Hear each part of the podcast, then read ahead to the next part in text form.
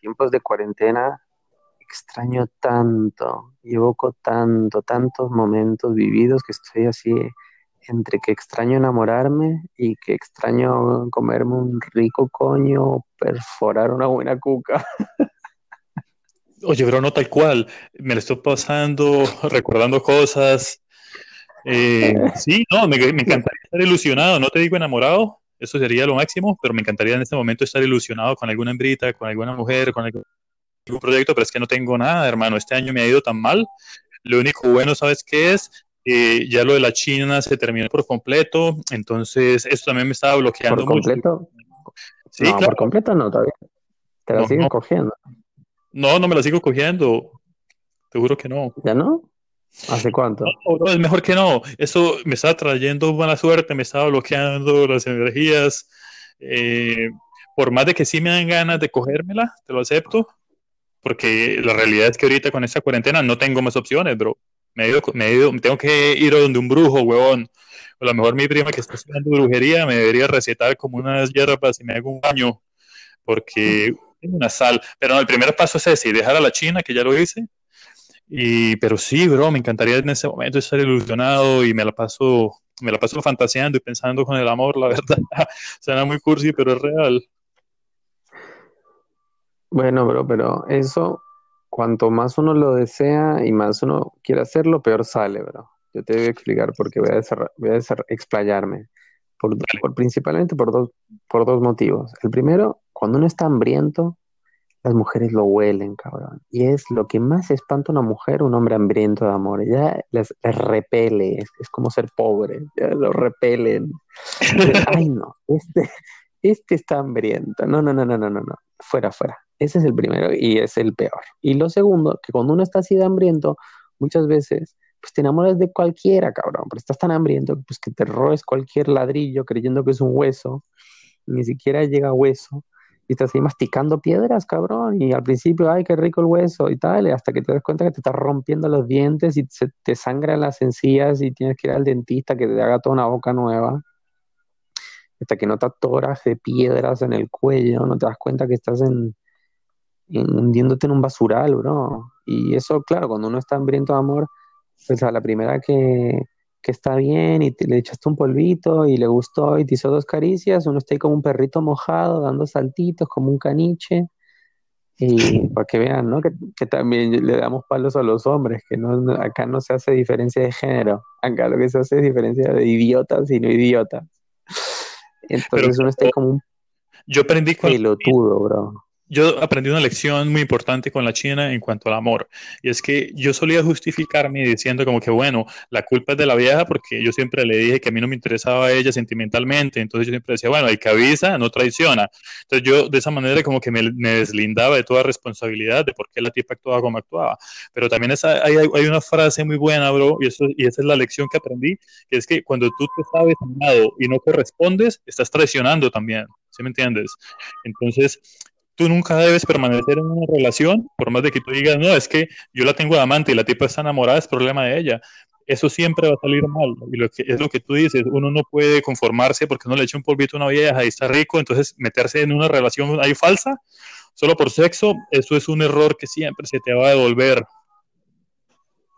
Es que la única manera de que eso funcione es mantenerlo en plan amigos. Entonces, cada tanto sale un polvito, bueno, genial y, ella te puede contar de sus amantes, de sus novios, de lo que sea, del marido, pero solo en plan amigos, bro, porque si no, sí, tal cual, si uno de los dos está enamorado y el otro no, es puro catástrofe lo que va ocurriendo, porque el otro piensa, bueno, por ejemplo, tu China se ofrecía cual esclava absoluta para conquistarte. I clean for you, I do the laundry. Bueno, que hacía todo para ti. Y I'm, I'm his wife, I'm his wife. pobre, China de mente, güey. Y sí, realmente, pues, eh, uno se siente bien diciendo, pues yo dije la verdad, ¿no? Pero a la vez, como bien dices, si la otra persona está enganchada y uno lo sabe, pues uno simplemente se está haciendo pendejo y tiene ese salvoconducto de, bueno, I told you, ¿no? Te lo conté, pero pues do Sí, pero Sí, es falso, es falso. Además, no, bro, además o sea, que también eh, uno está perdiendo el tiempo, bro. Porque pues así como tienes ganas de ilusionarte, si estás con una persona de la que no estás ilusionada, estás invirtiendo tu tiempo en el lugar equivocado. Y el tiempo pasa y, estás dándole oportunidades a quien no quieres dárselas. Entonces simplemente es tiempo invertido al revés. Es perder el sí, tiempo. es verdad. Eso nunca hay que eternizar las cosas, hay que saber cerrar las cosas. Y nunca hubo una segunda parte buena. Yo creo que solo Terminator 2 fue buena, huevón. De resto no hay que creer en eso. Sí, Entonces, eh, pues mira, yo estaba pensando en estos días sobre el amor y todas estas cosas. Estoy seguro que por culpa de yo estar ahí con la China y eso, oportunidad de estar con una antes, fue por, por eso, por no saberme salir de la ahí. Que te instalas en una... Porque a mí la tipa me hacía la vida cómoda. Entonces yo me escudaba diciendo como que, mira, yo soy honesto con ella, yo le expreso mis sentimientos como son, yo le punto. Pero cuando alguien está enamorado, no vale, eso no vale.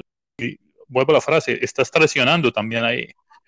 Entonces, Oye, hablando de eso, hablando de, de- de chicas, eh, hay una colombiana que pidió que la menciones con nombre y apellido y como me acordé de ella y nos hace mucha promoción y es gran fan, venga, di su nombre completo, este es el momento. mira la de nuestro podcast, Heli Picón, una mamacita, una mujer, tremenda persona. Eh, mi amor, eh, Me gusta el apellido, Picón. sí, picón picante, ¿no? Piconcita. Le pica el- la cuquita. Mi amor, eh, Se vuelve a cumplir la, cuando vaya a Colombia, la teoría de los nombres. cuando vaya a Colombia ya tú sabes. Pero sí, bro, ella, ella le ha gustado mucho el podcast. Ayer me emocionó bastante porque vi que en sus historias de, de redes sociales puso mi podcast favorito, Corazoncito, y el link de La Lengua en el Hoyo. Eso me, me gustó muchísimo. Oh, muy bien, muy bien, muy bien. Detalles que enamoran, ¿no? Sí. Detalles que enamoran. Aparte que está buenísima, así que eso enamora más todavía. Así Que está bien buena, está bien buena. Además que ella ya, ya está, ya está obteniendo lo que quería. Ella quería estar en el podio y lo ha logrado. Sí, sí, es cierto. Hasta, Las mujeres hermosas, si, si tienen un poco de inteligencia, ya lo logran todo. Así son armas más fuertes que una bomba nuclear. tienes toda la razón, bro. Es imposible que una mujer bella e inteligente la llamen en la vida. No, es que solo le puede ir de puta madre a menos de que tenga un temperamento muy jodido. Eso es lo único que le puede ir en contra y que a veces pasa también. Es más, hasta, hasta- eh, puedo dar, puedo dar fe. hasta las bellas y tontas muchas les va súper bien también. Pero es como moral la inteligencia. Bueno, es que ya lo dijo Shakespeare, ¿no? No hay mejor abogado que la belleza. Es decir, la belleza realmente lo somete todo. Todo, absolutamente todo. Hay una película que hicieron hace poco, bueno, hace poco es dos años, pero para mí eso es poco, que se llama La Favorita, que estuvo nominada al Oscar. La hizo un griego. Me suena, Muy buena peli. no la vi. Y justamente, justamente trata de eso, ¿no? Pues de, de las relaciones de la belleza y el poder. Porque al final, cuando la gente habla del poder, el poder, que si el poder, el, el poder de qué se trata? El, el poder lo que quiere es someter voluntades. ¿Y qué es lo que quiere someter el poder? Pues a las guapas, ¿no? No va a querer estar sometiendo a las feas. Y ya cuando, cuando las, las guapas les saben a poco, comienzan con la pedofilia, que es la perversión máxima del poder, si me lo preguntas. Sí, bueno, está comprobado. Lo que pasa es que veníamos hablando de, de cositas lindas y ya nos vamos por esos caminos tan de la Iglesia Católica. Sí, terminando. Mejor dejemos, Seguro. dejémoselo mejor a, a, a los rapeos de Residente, que estuve escuchándolos y me encanta que se mete con los curas, violadores y los pastores y toda esa gente. Bro, René Calle 13, residente, uf, es un, es un genio. En el rap ese tipo es muy, muy grande. Como artista muy completo. Ese, Y no es solo, es un tipo que se preocupó por recorrer Latinoamérica y empezar a adoptar a sus pistas ritmos de todos los países. Empezó a estudiar la música. El tipo es un estudioso, el tipo tiene mucho contenido. Es muy bueno. sí, es un grande, es un grande. Sí, es un grande. es un grande. Es un grande. Te, ma- te mandé unos links porque tú me criticas mucho que me he vuelto semi fan de Bad Bunny, ¿no? Pues tampoco fan completo, pero lo escucho mucho porque me, pues me hace gracia y me divierte su música y hasta algunas letras me gustan. Sin duda, Residente tienen las letras mucho más profundas y complejas, pero aún así tocan temas juntos, con lo cual René lo respeta, pues si no lo respetara no haría eso. No, es verdad. No, yo no te critico. O sea, yo no iría al punto tuyo de escuchar Bad Bunny todos los días, todo el tiempo. No iría a ese punto, pero sí. Eh, se ha vuelto un mantra. Se ha vuelto... Mí me parece bueno, yo también lo pongo, yo lo pongo a veces, pero ya hasta ahí, no, lo tengo tan arriba como tú. Yo, yo sí lo, no, no, no, no lo tengo tan arriba, pero me viene bien para jugar al ajedrez, bro, porque me da como una especie de adrenalina, es como una droga. Pongo Bad Bunny y me da como punch, ¿no? Para jugar al ajedrez. Juego 25 o 30 partidos al día.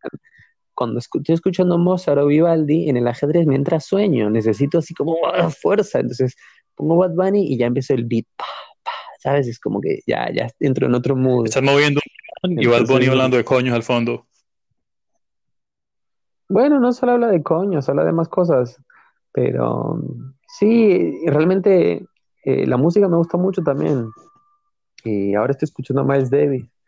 Yo soy un tipo muy amplio, bro. A mí realmente eso de que si el reggaetón o la música clásica, ¿cuál es el problema en escuchar las dos cosas? creo que la gente que se queda con una o con el otro por una cuestión de cliché o de clase, pues es, es pequeña culturalmente, pues se pueden escuchar las dos cosas, es como comer el aguacate salado o comerlo dulce, es cuestión cultural y cuestión de... Y los dos están buenos además. El aguacate es neutro en sí, tal cual. Los dos están buenos, los dos son diferentes. Pero yo cuando tenía como 15 años, yo era así súper radical con la música, solo me gustaba el, el metal y todo este cuento. Y bromis. Claro, pero eso también cuando uno es adolescente. Pues claro, yo siendo, yo siendo latino, pues estoy rodeado de reggaetón desde temprana. Bro, santo remedio. Una vez un culito me lo empezó a restregar con reggaetón y ya, ahí me cambió la vida. santo remedio. Bueno, digo, yo con la hay tipos así que dicen no, que, que les gusta el tecno, el metal y ya.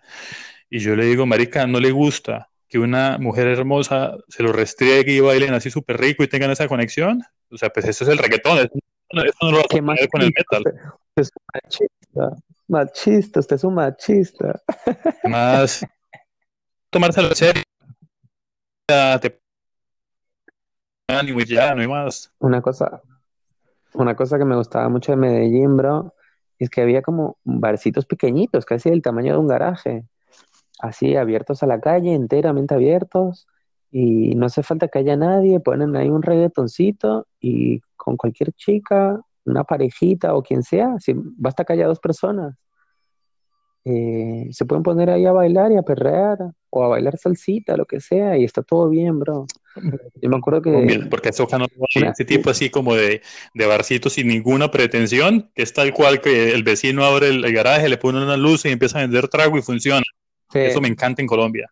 Están, están buenísimos, bro. Yo me acuerdo haber pasado Navidades con una paisita que me dijo, ay, Alex, salgamos a tomar una cervecita. bueno, tomamos unas cervecitas y estaba con un shortcito así de esto, de toda sexy. Y de pronto pasaron un, un reggaetón así bien cachondito y me dijo, a ver, bailemos un poquito. Uh, me hizo un perreo tan salvaje, bro, que estaba había, no había tanta gente, pero ponle tú 8 o 10 personas, parejitas casi todas, todos mirándonos. Pero tranqui, tampoco es que estaban como locos, ¿no? Pero una cosa tan linda, bro. Yo pensaba, ah, esto es una película, bro. Realmente uno acá puede vivir tan rico. El puto problema es la plata. Como aún sin plata, ¿no te acuerdas que nos levantamos a dos viejas que eran webcamers en Medellín en los 70? A ver, me acuerdo un poquito de eso, que terminamos en una panadería. No, que las encontramos, estaban hablando en un árbol y al frente había un barcito, esto es que estamos hablando, y nos las, eh, nos las metimos al bar y empezamos a perrear con ellas. Ah, no me acuerdo bien de eso. Pero yo sí me acuerdo, esa estuvo buena. Una, una que estaba súper linda, la que bailó conmigo, que luego yo me quedé como medio colgado de ella. No, esa fue la misma, o con la amiga que yo, me, que yo lo primero que hice fue llevármela al rincón más oscuro del bar y ahí a los besos de una. A los besos, ahí. Ah. Es que le hacemos una propaganda tan buena a Medellín, luego la gente cree que es el paraíso. Y pues no lo es. a veces puede llegar a serlo, pero es una combinación entre paraíso e infierno. Sí, es que esa es Colombia, bro. Es un país de, de contrastes. Mira, Colombia es como una mujer hermosa, encantadora pero peligrosa. Es así. Tiene las dos cosas al tiempo. Oh. ¿Y qué dirías de Venezuela? Que también lo conoces bastante bien. No, pues no sé, bro. O sea, es que mira, primero, Las venecas son bien loquitas, las venecas, ¿eh? Son bien loquitas, bien loquitas, bien pues mira, el mejor sitio de reggaetón, hablando de Venezuela, que yo he ido fue en Valencia, una ciudad que se, una ciudad que queda allá, que es chistoso porque el estado se llama Carabobo, no sé por qué le pusieron ese nombre, pero en fin. Eh, bro, fui, fui a un sitio de reggaetón allá y era el mejor que yo he visto en mi vida. Desconocida, te perreaba, pero de, pero, bro, o sea, sexo con ropa, así en el piso, se tiraban al piso y todo, o sea, lo más espectacular que yo he visto fue allá. Sí, qué rico. Bueno, yo lo más espectacular lo más espectacular que he vivido, el funky es el equivalente, ¿no? El, el brasileño. En Río de Janeiro, bro. Uh, no, increíble lo que vives ahí. Increíble. Aparte ahí las mujeres sí son de armas tomar. Sí, es otro nivel, otro nivel de funky en Río. Y te vas a las fiestas de las favelas, increíbles, muy divertidas. Es decir, en Colombia te puede perder una tipa, pero no significa que ya te la estás culiando. Es decir, puede pasar como no. Es decir, lo más probable, lo mejor que te puede llegar a pasar es unos besos y si metes mucho trago, un polvo. Pero tienes que meter mucho trago y tienes que estar sin las amigas. Pues estar con las amigas, no, que está muy borracha, nos la llevamos a la casa, no sé qué. Bueno, eso es algo que yo siempre. La gente acá, bro, que la gente acá dice no, que el baile y tal, porque en esos países donde el baile no se parte de la cultura, lo ven como un avance sexual muy claro. Yo les digo, mira, eso, obviamente, hay una sexualidad implícita en el baile, en bailar un hombre con una mujer, pero eso no quiere decir que, te, que eso vaya al sexo. En cambio, acá sí, acá es como que el baile la puta que le va a abrir las piernas. Yo le digo, no, o sea, cuando la cultura latinoamericana tiene eso tan incorporado, no mm. tiene nada que ver con que vas a, vas a acostarte. No necesariamente, no, siempre. Debo confesar, debo confesar que, que, yo en mis clases de salsa, gracias a que tomé clases de salsa en Medellín y aprendí a bailar, eh, bueno, no te voy a decir que siempre, pero un par de ocasiones, estoy, estoy recordando por lo menos tres, bueno, tres de haber ido 100 veces tampoco es tanto, pero que, que sí surgen por No, bro, es atractivo para una mujer latina eh. un hombre que sepa bailar bien, porque eso demuestra que el tipo está guiando, el hombre la guía, el hombre entiende los movimientos, la maneja, la sensualidad de todo esto y les encanta el baile. Pobrecitos los gringos, bro, pobrecitos que creen que el hombre baila de maricas, que bailar de maricas, en serio que me, qué lástima me da, pero bueno. Bro, a mí me ha pasado en Medellín, mira, me acabo de acordar, una historia increíble. Un día eh, una nena, aparte generalmente pues uno invita a la chica a bailar, ¿no? En, un lugar de salsa. Bueno, una nena se me acercó y me agarró de las manos y me dijo, ¿quieres bailar? Y yo todavía no sabía bailar bien.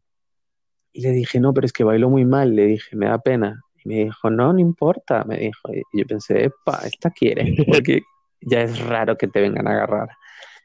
Y la tipa me abrazó y me apoyó. Le sentí el chocho caliente en la verga, cabrón pero se lo sentí. No es que me lo imaginé, no es que le sentí el hoyo calentico en la verga. Inmediatamente se me puso de piedra, pero no morcillona, sino ya mármol, así como la tipa, la tipa sintió el arma, sintió el diablo me miró con fuego en los ojos y nos empezamos a besar. No pasó ni media canción de Roberto Roena que ya nos estaba besando. Eso es Sí, no, de lo mejor. Sí, de lo mejor. Escúchate bien toda la historia. Nos besamos, termina la canción y yo pensé, hay que ir a coger ya, pero ya. Onda, al baño. Pero ella estaba con un grupito, no estaba sola, lo cual ya era difícil. Sí. Entonces yo tenía una ventaja, que mi hotel estaba a tres cuadras. Entonces le dije, eh, ¿por qué no nos vamos a, mi hotel? Y luego yo te traigo y sigues con tus amigos. Me dijo, ay, no, es que te acabo de conocer, tomemos algo. Me dice, dije, bueno, vamos a la barra, pero tratemos de ir ella y yo, ¿no? Pues no con todo el grupo. Pues fuimos, pedí una cerveza y dije, vamos a mantener esto caliente porque si no se enfría el boiler. Entonces, apenas pedí la cerveza, la seguía agarrando de la cintura y frotándola y dándole muchos besos y manoseándola. Y le decía, mira, vamos al hotel, te lo meto, te hago venir tres veces seguidas, en 15 minutos te lo parto todo, vas a quedar bien loquita. Y ya la otra se le empezó a hacer agua a la boca. Y más sintiendo, había garantías ahí, ¿sabes? eso no es normal. Eso era ahí una artillería, un grueso calibre. Y la tipa le fue a avisar a los amigos y 15 minutos desde que nos besamos al principio hasta que ni siquiera terminamos la cerveza, imagínate. Y nos fuimos al hotel a coger, pa, de una. Uy, qué rico, bro. Ojalá la vida. Sí, sí, sí, sí. Ojalá la vida fuera siempre así, bro. Bro, estoy brindando, no sé si sea muy desubicado, pero bueno. Estoy... ¿Qué cosa es desubicada? Ah, ¿que estás orinando? bueno, ya lo dijiste, porque va a ser desubicado. Pero no te estás tirando pedos en el micrófono, cabrón. A las chicas les gusta ver cuando uno, después de, de fornicar, les gusta ver cuando uno orina. Les gusta. Bueno, a nosotros también nos gusta ver cuando sí, orinan ellas, ¿no? ¿Sabes qué me gusta a mí? Cuando, cuando después de coger, te, por ejemplo, te duchas con ella y sin avisarle, le orinas las piernas o las nalgas y a algunas les encanta y a otras les, da impresión al principio, como que, ay, ¿qué estás haciendo? Y les digo, no, tranquila, te estoy marcando territorio. Y luego se acostumbran y le agarran gustito, bro, a todas. No conozco pues, bro, el mejor producto que yo tenía en la vida, yo te conté la historia, y le gustaba eso, y que tú, exacto, tú lo bautizaste.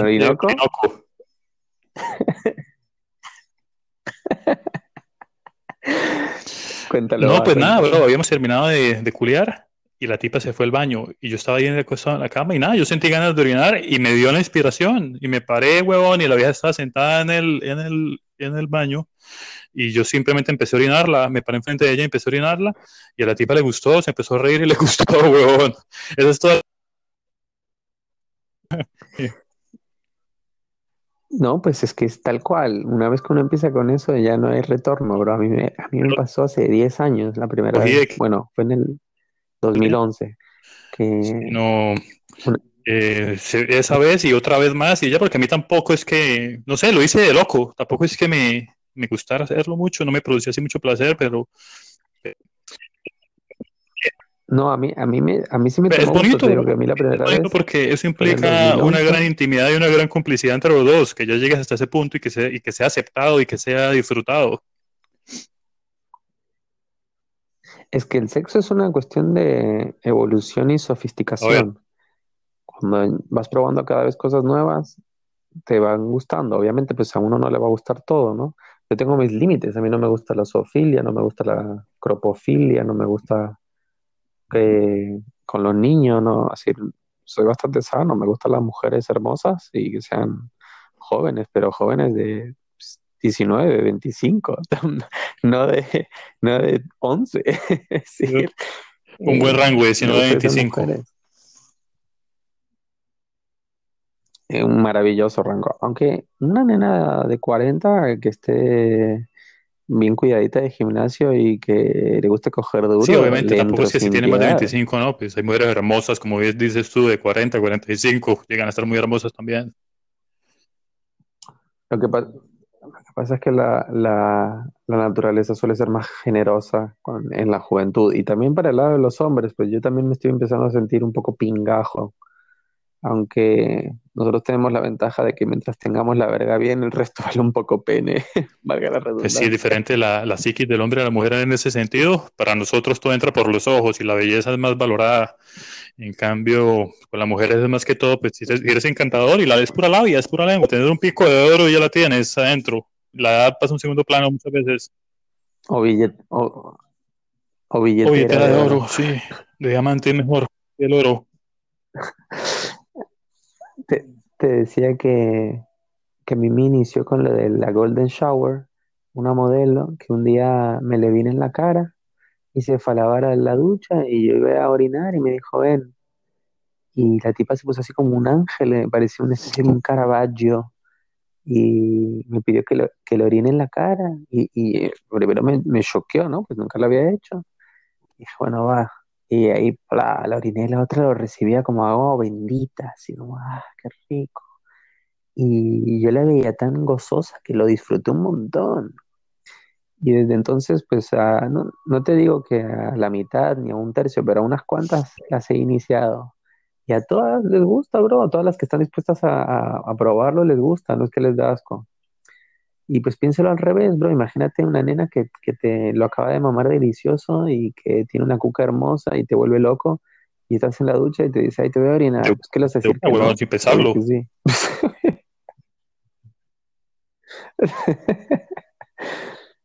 Bueno, justamente en Residente con La Mala Rodríguez tiene una de esas La canciones. mala René. la Sí, sí, boca, sí. le dice. Se llama Mala Suerte con el 3, ese tema. Sí, a mí La Mala Rodríguez tiene una canción que me gusta mucho, que dice que por la noche todos los animalitos, Sí, no sé qué, que se filmó en Barcelona. Sí, es buena. Y hay partes donde hay, hay partes que, bueno, la mitad del video sé dónde se filmó, pero hay partes que son entrañables para mí. Por ejemplo, había un restaurante que se llamaba Pollo Rico en el centro de Barcelona, que era muy barato, de toda la vida, así como un restaurante muy curioso, y que hay dos escenas filmadas ahí, bueno, dos tomas más bien, y me dio mucha pena, bro, hasta lloré cuando lo vi la primera vez, bueno, lo vi ya en Buenos Aires, porque ese lugar cerró y me dio muchísima pena porque pues eh, estuvo abierto, pues no sé cuántas décadas, pero por lo menos 30, 40 años fácil. Y yo desde el 2001, la primera vez que estuve en Barcelona, bien jovencito, hasta como el 2010, 11, siempre iba ahí, porque ¿Por te digo, comías por 5 coronavirus? euros, es decir, que para Europa era la nada. No, no, no, no, no, cerró por, por economía, o yo qué sé por qué cerró, pero no, no cerró por el coronavirus. Pero la última vez que estuve en Barcelona, en el 2016, ya estaba cerrado y me, me chocó muchísimo, porque era, para mí era el lugar de Barcelona, ¿sabes? Y entrabas y había una, eran dos pisos. El primer piso, mira, mira qué lugar curioso, era una barra larga como para 40 personas que se sentaban a comer, no a beber, y era una barra donde todos se sientan en taburetes altos y luego apenas hay espacio para que la gente pase, es decir, muy angosto. Imag- Mira qué curioso, ¿no? Y tú veías Eso es- todo como lo cocinaban enfrente tuyo. Y luego había un segundo piso que ya sí, que ya sí tenía mesas y era más restaurante, era más aburrido, ¿no? Pollo Pero Rico tiene nombre de restaurante cubano o algo así. Sí, sí, el, el, el nombre es así como, da igual, pero el lugar era hermoso, a mí me encantaba, bro, ir ahí. Aparte que me acuerdo, te pedías una botella de champán rosé por cuatro euros y medio la botella, bro, eso es imposible de conseguir casi. Y unas patatas bravas, así, todo, todo fresco, todo bien hecho. Oh, me encantaba ese sitio, bro. Se come bien en España, sí, se, se traga muy bien. Aparte que mu- muchas cocinas cocina muy diversas. Me gusta mucho la Sí. cocina vasca. Uh, La gallega también es buena, la asturiana. Sí, no, todo el norte de España se come espectacular, aunque en Madrid también se come muy bien y en, en todas partes se come bien en, en la cuenca del Mediterráneo. ¿Sabes cuál me encanta de comida vasca? Los calamares en su Uf, qué rico. Es- Yo no soy tan fan, sí me gustan los calamares, pero soy más fan de gambas, langostinos, bogavantes, toda Bogavante, esa parte de sí. los mariscos me gustan más. Los mariscos de Galicia Sí, y todo eso está muy bueno. Increíble la cocina española. Y en, Galicia estuve una vez con una amante inglesa y estuve en Vigo cuando fue lo del Prestige, que se hundió el barco, no sé si te El acuerdas, eso fue en Prestige, el me suena. 2002. Pero eso, eso no es lo mismo de que, de que era un capitán Y- italiano en el Mediterráneo. No, pero Sí, espérate, en Gal- Galicia no es en el Mediterráneo, Galicia es el Cantábrico, ¿no? Es otro, debe ser otro, otra cosa. Fue, no, fue, fue un barco que petrolero que no, llenó todo de petróleo. Y llenó todo, llenó todo de petróleo y yo justo de casualidad hicimos como una pequeña gira, una época muy loca, bro, da para otro pod, cuando yo cantaba blues en Madrid y conocí a este inglés, se hizo fan mía. La primera No tenía noche ni puta idea que habías cantado blues. Sabía que habías hecho stand-up Ah. comedy en España, Pero pero ahí que no, tengo, ni- no tenía ni puta Ah, no idea. sabía que yo había hecho blues, bro. Uy, no, eso para el próximo pod. Yo de los 20, a los 20 años, durante casi medio año, me ganaba la vida de jueves a domingo cantando blues en un escenario, cabrón. Y blues que improvisaba yo en inglés con Y el claro, los los Muertos en Latinoamérica Muertos, también es es una banda muy famosa. Bueno, pues el dueño del bar era el bajista y de casualidad un día se puso a tocar y yo me puse a cantar y a la gente le gustó. Y a partir de ahí lo empezamos a hacer eh, pues todos los días y cada vez venía más gente, bro. Y, y tenía, yo me empecé a inventar letras y las letras después las repetía y empecé a tener fans mi momento máximo, mi pináculo, fue un día que en la calle me paró una nena y me frena en el centro y me dijo, ay, tú eres el que canta. Y yo, ¿Y sí, por qué paró? dije, ¿Por qué "Ah, paró, me bro?" encanta esta vida. Pero, bro, era una vida de bor era una, era una vida de borracho, cabrón, no te puedo explicar. Es decir, borracho extremo, no, no beber una botellita de vino, no, no, no. Eso era una botella de whisky cada noche entre los dos. Quedábamos del orto, cabrón. Nos despertábamos literal, los dos tirados en el piso del bar, así como dos ebrios de mierda. Íbamos completamente mamados a las 7 de la mañana a desayunar a un café y yo vomitaba verde, vomité bilis varias veces y él mismo lo sabía y lo decíamos, si sigo así pronto me muero, porque era todas las noches pedísimo, todas las noches, no una vez cada tanto. Entonces, también yo, yo ya tenía firme de que me iba a dedicar a escribir y pensé, bueno, ¿qué, qué, qué, qué onda? Voy a ser un, un bluesman y un pedo ambulante y me va a morir a los 25 o me dedico a escribir y No, tengo que seguir 27, leyendo y los ponerme serio. 27 años, la edad a la que me muerto. puso- prioridades. Pero oye, bro, por lo menos vomitabas en el baño, no estabas tan mal tampoco. Hace 15 días yo te conté, fui donde a mis, a mis amigos alemanes y marica, fue una locura, fue una locura y vomité en la sala de ellos, me, estaba, me quedé dormido en el sofá y cuando supe, el vómito me despertó, huevón, qué pena. Encima están estrenando la casa, compraron casa y le vomité toda la puta casa, se la volví mierda. Y mi amigo como que se reía y estaba bien, pero la mujer me puteaba en alemán y limpiando el vómito porque yo estaba tan que no atinaba a limpiar mi propio vómito. Y, bro, me costó, ponle como tres invitadas a cocinar para que la tipa ya me aceptara de vuelta.